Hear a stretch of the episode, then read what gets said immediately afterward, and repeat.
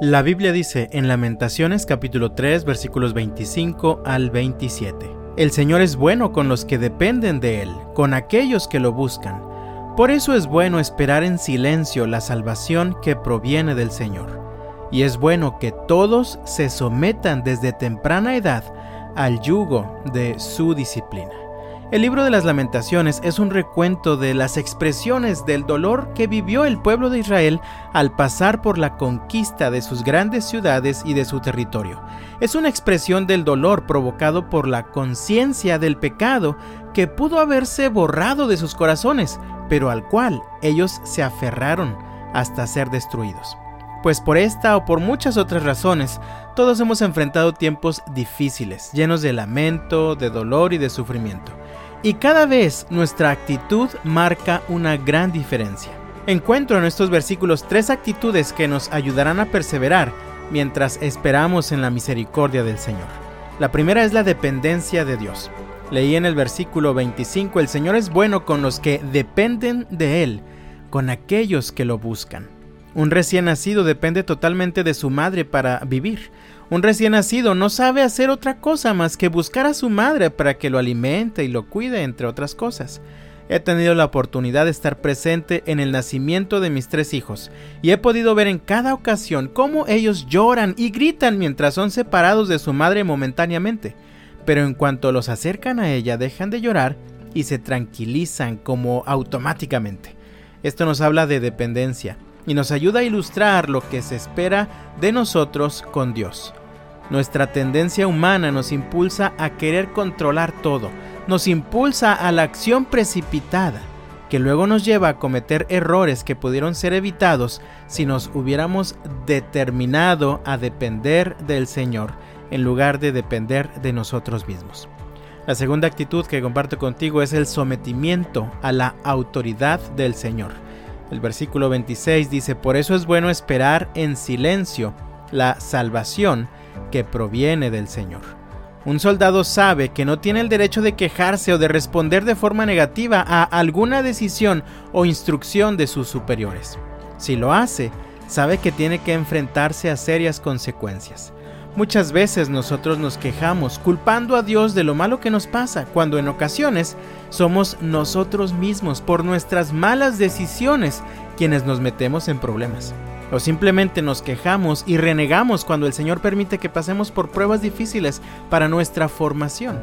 Sin embargo, el que espera en la misericordia de Dios se somete a la autoridad del Señor, reconociendo que Él tiene nuestra vida en sus manos reconociendo que le pertenecemos. Por tanto, reconocemos que Él tiene la última palabra en nuestra vida. Él es el Señor y Él sabe cómo y cuándo actuar. Así que mientras esperamos su ayuda, guardamos silencio y confiamos que sus misericordias son nuevas cada mañana. En tercer lugar, la tercera actitud, sometimiento a la disciplina del Señor. Dice el versículo 27, y es bueno que todos se sometan desde temprana edad al yugo de su disciplina. Continúa el versículo 28, que se queden solos en silencio bajo las exigencias del Señor, que se postren rostro en tierra, pues quizá por fin haya esperanza, que vuelvan la otra mejilla a aquellos que los golpean y que acepten los insultos de sus enemigos. Dios no estaba abandonando a su pueblo, solamente los estaba disciplinando. Sabes, Dios no es una bestia, es el Padre amoroso que siempre está ahí dispuesto para acompañarnos, de tal manera que para demostrarnos su amor se dio a sí mismo para darnos salvación. Pero también nos ama de tal manera que no va a permitir que nos descarriemos tan fácilmente.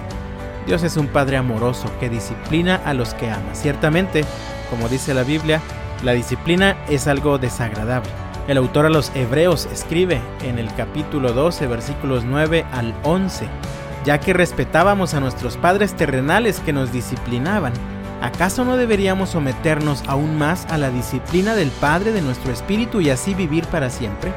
Pues nuestros padres terrenales nos disciplinaron durante algunos años e hicieron lo mejor que pudieron. Pero la disciplina de Dios siempre es buena para nosotros, a fin de que participemos de su santidad. Ninguna disciplina resulta agradable a la hora de recibirla, al contrario, es dolorosa, pero después produce la apacible cosecha de una vida recta para los que han sido entrenados por ella. La Biblia enseña que somos como barro en manos del alfarero. Por medio de su disciplina el Señor nos sigue dando forma.